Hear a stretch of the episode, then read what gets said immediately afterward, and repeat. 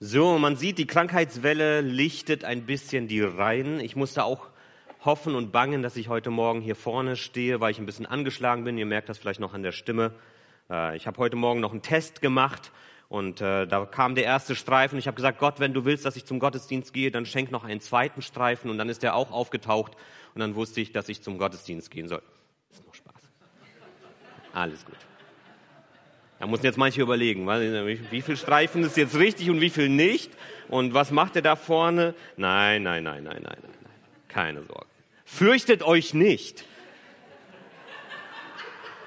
Das ist nämlich das Thema unserer Adventsreihe. Marina hat beim letzten Sonntag damit angefangen, ähm, als sie über das Erlebnis mit den Hirten auf dem Feld gesprochen hat. Ähm, und Marina hatte auch ehrlich zugegeben, ich fand das wirklich gut von ihr und das ist auch richtig so. Sie hat ehrlich zugegeben, dass Furcht da ist. Es gibt Grund, sich zu fürchten. Es gibt Grund, Angst zu sein. Da dürfen wir auch ganz ehrlich sein. Und wir müssen uns da auch nichts vormachen. Die Zeiten, in denen wir leben, geben Anlass, sich zu fürchten. Das müssen wir so aussprechen.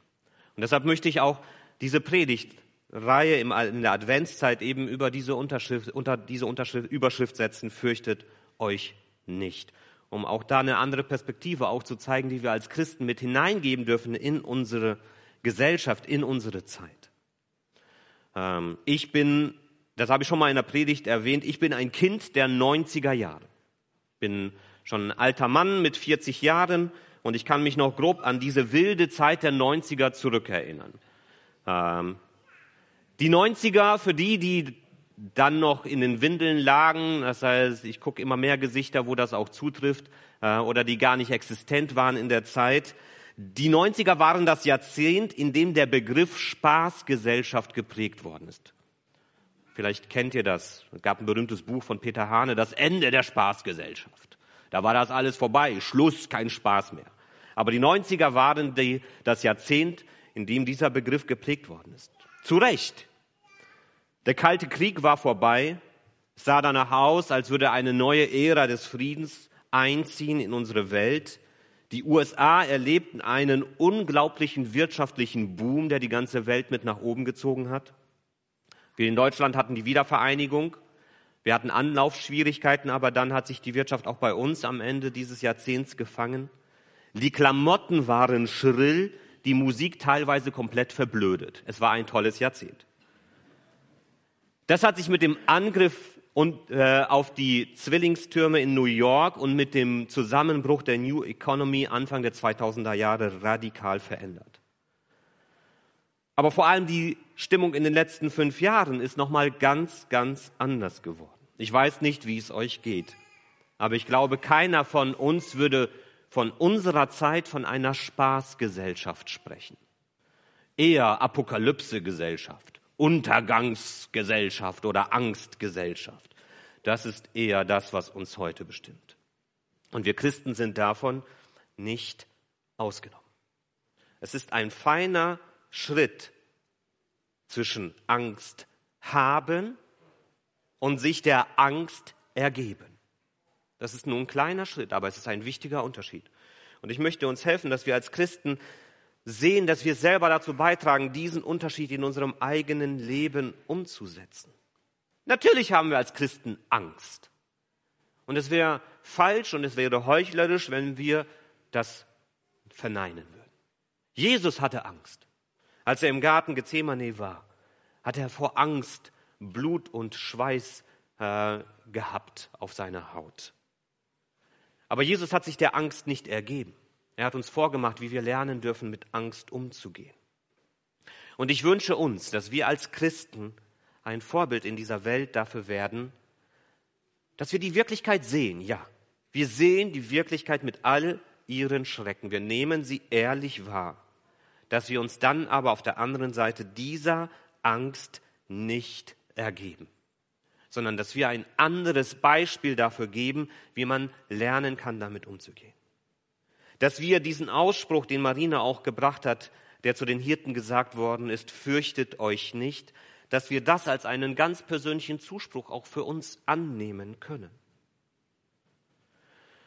Und dieses fürchtet euch nicht ist für uns Christen ja ganz konkret gebunden an eine Person, Jesus Christus. Fürchtet euch nicht, denn euch ist ein Sohn geboren. Das ist diese Überschrift für unsere Adventszeit in diesem Jahr. Wenn wir über Na Weihnachten nachdenken, dann meistens mit diesem Bild im Kopf vielleicht von Jesus als einem süßen kleinen Baby in der Krippe. Ist das nicht süß? Ist doch toll, oder? So ein Baby neugeboren, friedlich, liebevoll. Ein kleines Baby ist immer ein beeindruckender Anblick. Solange es nicht schreit und dich nicht vollkotzt und andere Dinge tut, beeindruckend. Auch wenn ich selber immer sage, ein neugeborenes Baby muss erstmal etwas nachreifen, bis es wirklich süß geworden ist.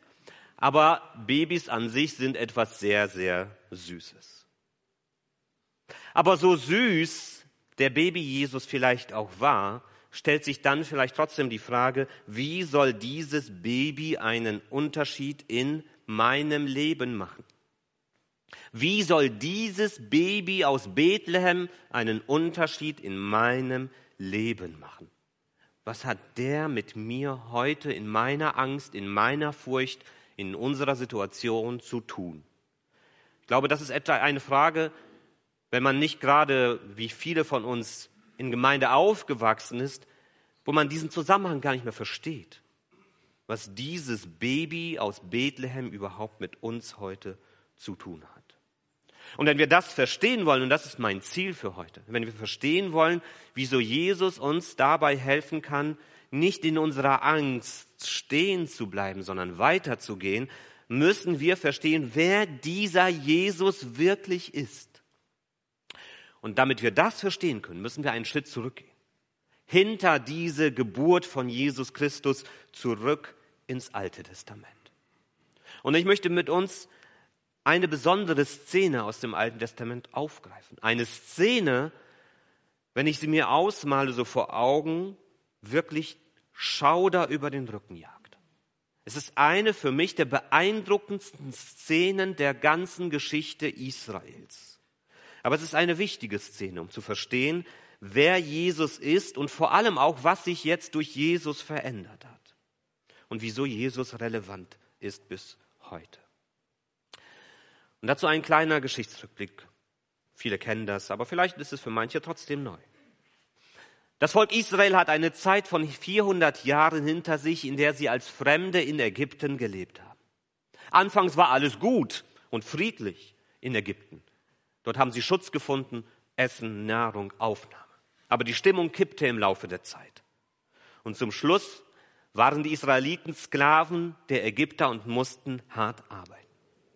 Und dann taucht ein Mann auf, Mose. Und Gott gebraucht Mose, um sein Volk aus den Händen der Ägypter zu befreien.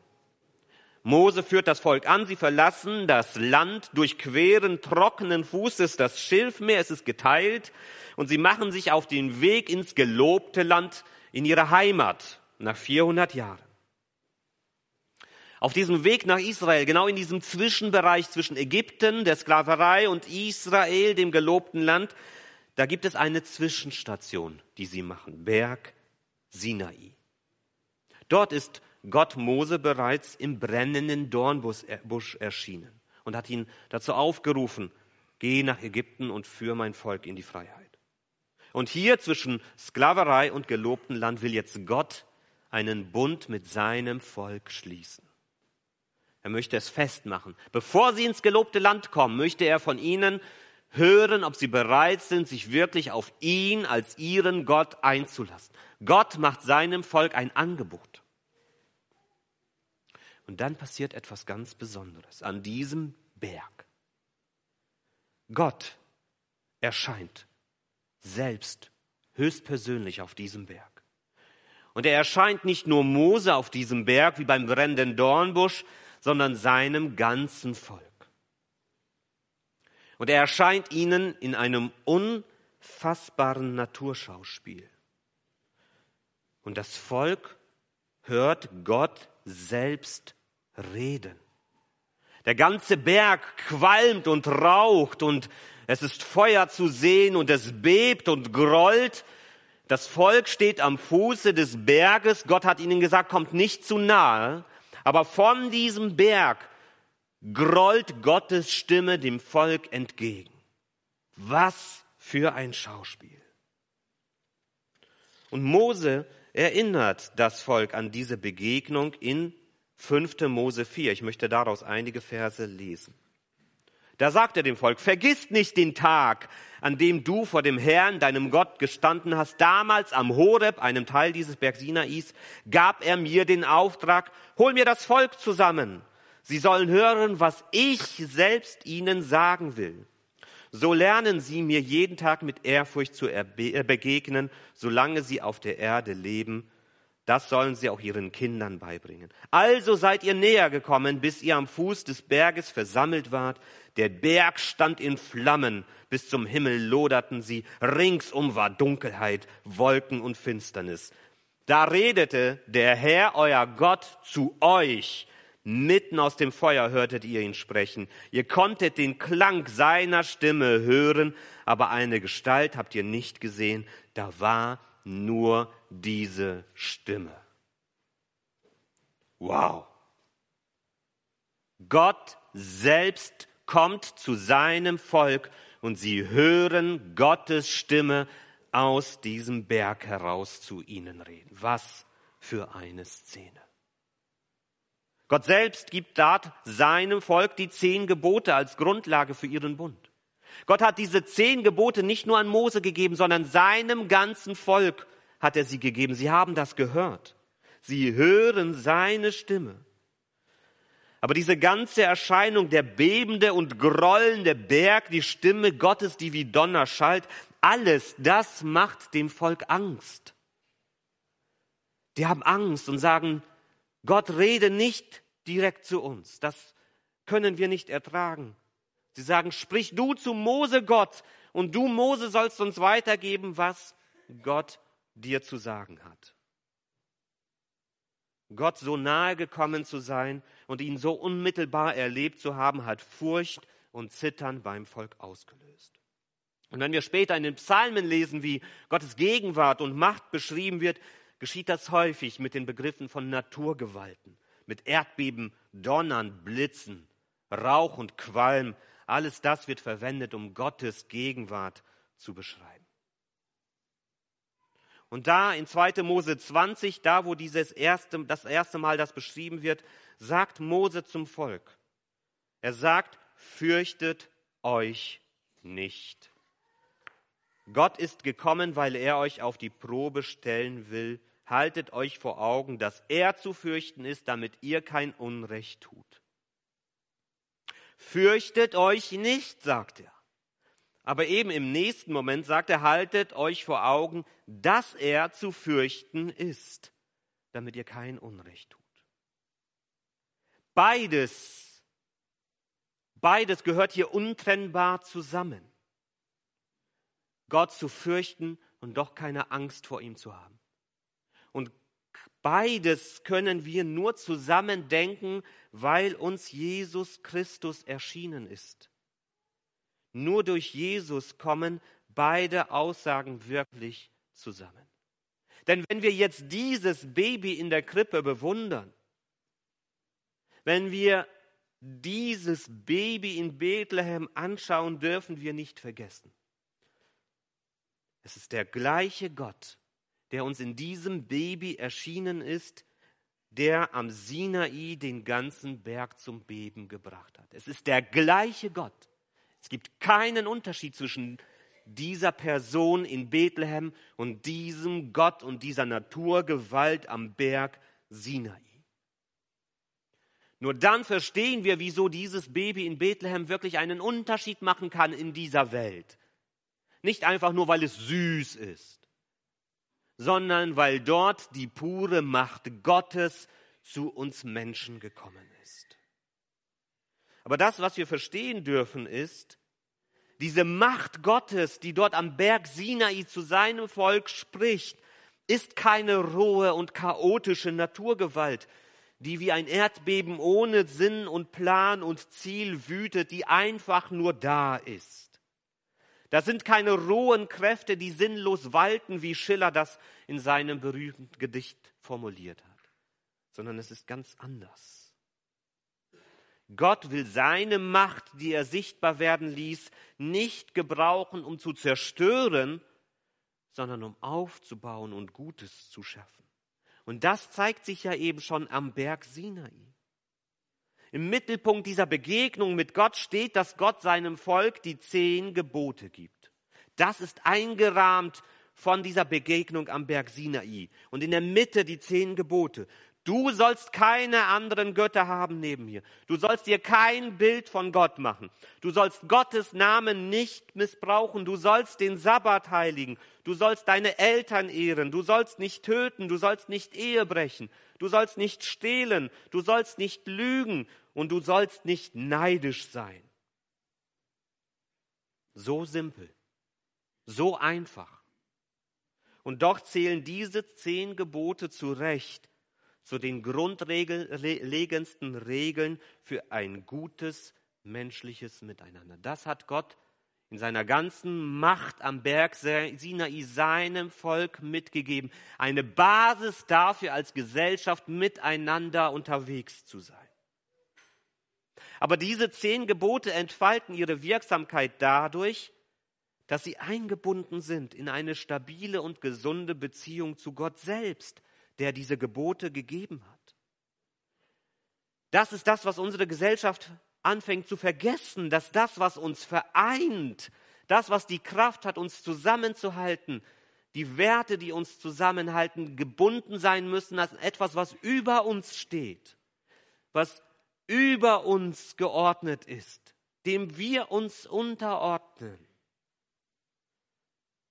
Das ist das Geheimnis dieser zehn Gebote eine gesunde Beziehung zu der Macht, die darüber steht. Und dazu gehört auch, dass wir ein angemessenes Bild davon haben, wer dieser Gott tatsächlich ist.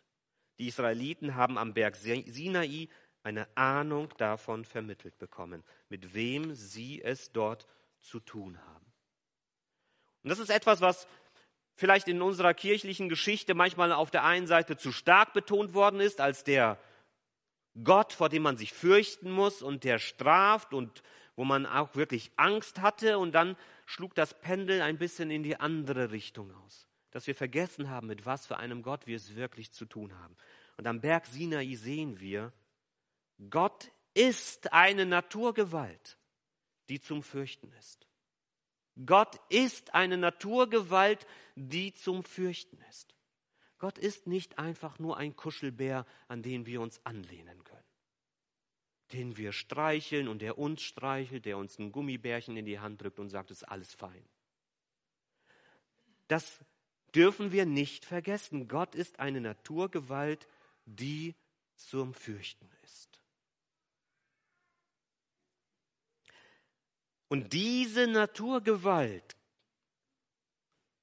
dieser mächtige, große Gott ist in Jesus jetzt ein hilfloses, kleines Baby geworden.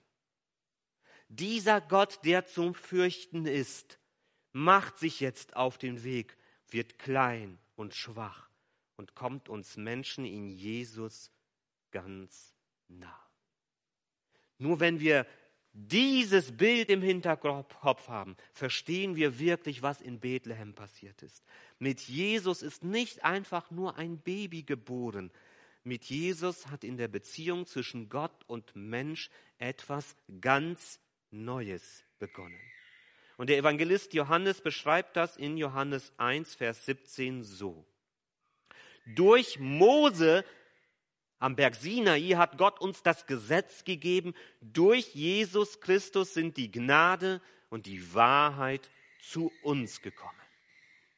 Am Berg Sinai das Gesetz, aber eben durch Jesus Christus Gnade und Wahrheit. Hier wird eine Linie zwischen Sinai und Bethlehem gezogen. Am Sinai ist Gott seinem Volk begegnet, um ihnen mitzuteilen, was gut und richtig ist und wie sie ihr Leben gestalten sollen.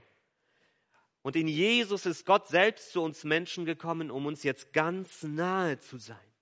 Und er ist zu uns Menschen gekommen, um uns in unserer Schwäche mit seiner Liebe und mit seiner Macht beiseite zu stehen. Und er ist gekommen, um alles das, was uns so kaputt macht, alles das, was uns so belastet, um alles das auf seine eigene Schulter zu nehmen. Eine Schulter, die eben mächtig genug ist, um alles das zu tragen, weil es dieser Gott ist, der am Berg Sinai Berge erschüttern lässt. Nur deshalb dürfen wir darauf vertrauen, dass dieser Gott die Macht hat, das alles auf seine Schultern zu nehmen. Und wir hatten das vorhin von Benaja gehört in der Schriftlesung. Ich möchte nochmal einige Verse aufgreifen. Aus Hebräer 10. Brüdern und Schwestern, durch das Blut, das Jesus als Opfer dargebracht hat, haben wir freien Zugang zum Heiligtum, freien Zugang in die Nähe Gottes. Er hat uns einen neuen Weg eröffnet, der zum Leben führt. Dieser Weg führt durch den Vorhang hindurch, durch das, was uns von Gott trennt. Und zwar dadurch, dass er, Jesus, Mensch geworden ist. So haben wir einen Hohepriester, der über das Haus Gottes gestellt ist. Wir wollen also vor Gott treten mit aufrichtigem Herzen und voller Glaubensgewissheit, denn unsere Herzen sind besprengt worden mit dem Blut von Jesus. So wurde unser Gewissen rein von der Schuld, die es belastet, und unser Leib wurde in reinem Wasser gebadet. In Jesus ist Gott zu uns Menschen gekommen, damit wir Menschen uns Gott ganz frei und ohne Furcht nähern können. Wir dürfen in Gottes Gegenwart kommen. Wir dürfen diesem mächtigen Gott ganz nahe kommen. Und wir dürfen dann erleben, dass er tatsächlich auch ein liebevoller Vater ist. Dass er tatsächlich auch der ist, bei dem wir Liebe, Nähe, Wärme finden dürfen in der Kälte unserer Zeit. Was am Sinai nicht möglich war, dass das Volk in diese ganze Nähe Gottes kommt, ist durch Bethlehem jetzt endlich Wirklichkeit geworden. Und wir hören Gottes Stimme. Und wir können es ertragen, weil es die Stimme ist, die durch Jesus Christus zu uns spricht. Gott selbst redet durch Jesus Christus zu uns Menschen. Gott und Mensch kommen sich in und durch Jesus ganz nah. Endlich ganz nah. Gott bleibt weiterhin dieses Wesen von unbeschreiblicher Macht und Kraft. Und nur deshalb habe ich das Vertrauen darauf, dass es am Ende dieser Zeit irgendwann wieder gut werden wird, weil Gott mit seiner Macht dafür sorgen wird, dass es wieder gut wird. Und nur deshalb, weil ich weiß, es ist dieser mächtige Gott, der durch Jesus zu uns gekommen ist, habe ich das Vertrauen, dass er in meinem Leben tatsächlich auch in meiner Angst, in meiner Furcht an meiner Seite steht und mir neue Kraft gibt, mir neue Mut, neue Hoffnung schenken kann, weil es dieser mächtige Gott ist, der Berge, erzittern lässt. Dieser Gott ist auch an meiner Seite. Und durch Jesus darf ich verstehen, dieser mächtige Gott ist ein Gott voller Liebe zu uns. Und dieser mächtige Gott will mir in meinem Leben zur Seite stehen. Und dieser mächtige Gott will, dass ich mein Leben unter die Füße bekomme. Und wenn ich mich diesem mächtigen Gott ausliefere, wenn ich bereit bin, mein Leben in seine Hand zu geben, dann kann ich auch Schritte gehen, um mein Leben unter die Füße zu bekommen. Und dieser mächtige Gott behält in allen Situationen dieser Welt das letzte Wort. Auch wenn es mir manchmal schwerfällt, das zu glauben, wenn ich in diese Welt hineinschaue. Gott hat die Kontrolle nicht verloren. Er behält das letzte Wort. Und durch meinen Glauben an Jesus Christus und nur durch den Glauben an Jesus Christus, nicht über andere Wege und nicht über andere Möglichkeiten, nur durch Jesus Christus darf ich festen Halt in diesen mächtigen, großen und gleichzeitig liebevollen Händen dieses Gottes finden. Gott ist die Macht der Liebe der wir uns ohne Angst nähern dürfen. Gott ist die Macht der Liebe, der wir uns ohne Angst nähern dürfen. Und ich wünsche euch das, dass ihr das erleben dürft. Ich wünsche euch das, dass ihr wirklich darin Hoffnung findet. Und dass Gottes Macht und Kraft, aber auch Gottes Liebe und Nähe euch diesen Zuspruch ganz nahe kommen lässt. Fürchtet euch nicht, denn euch ist ein Sohn geboren. Amen.